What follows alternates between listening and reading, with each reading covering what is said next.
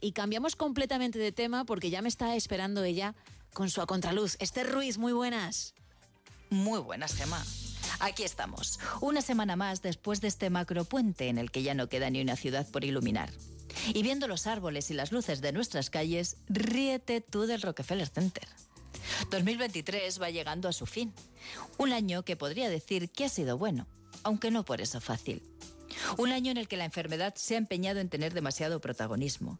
Vino a visitar a un amigo en pleno comienzo de temporada, de noche sin avisar trabajando, y son de esas noticias que no estás preparada para recibir, y que aún hoy no hay hora en el día en la que no piense en él. Su ausencia se hace demasiado presente. Eso sí, con la certeza de que se recuperará, que seguirá siendo ese loco por el cine y poniendo banda sonora a mi vida y a la de tanta gente que le estamos esperando para que alimente nuestros oídos. Y es que la enfermedad no trae consigo solo dolor y sufrimiento, sino mucho miedo.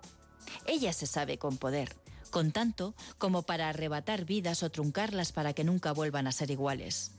Pero eso solo lo sabe ella. Quien la padece y su entorno desconoce sus intenciones.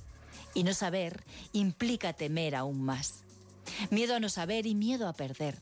Todo se inunda de porqués y de isis. Y si se va, y si me falta, y si no se queda bien. Y si sufre, y si le duele, y si no sé darle lo que necesita.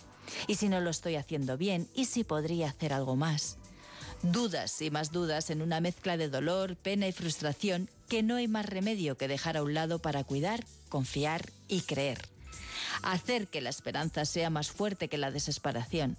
Que la luz ilumine la tiniebla y la serene. En fin, Gema, que nadie estamos preparados para la enfermedad. Cuando tu mundo se pone del revés y te vuelves impotente, frágil, vulnerable.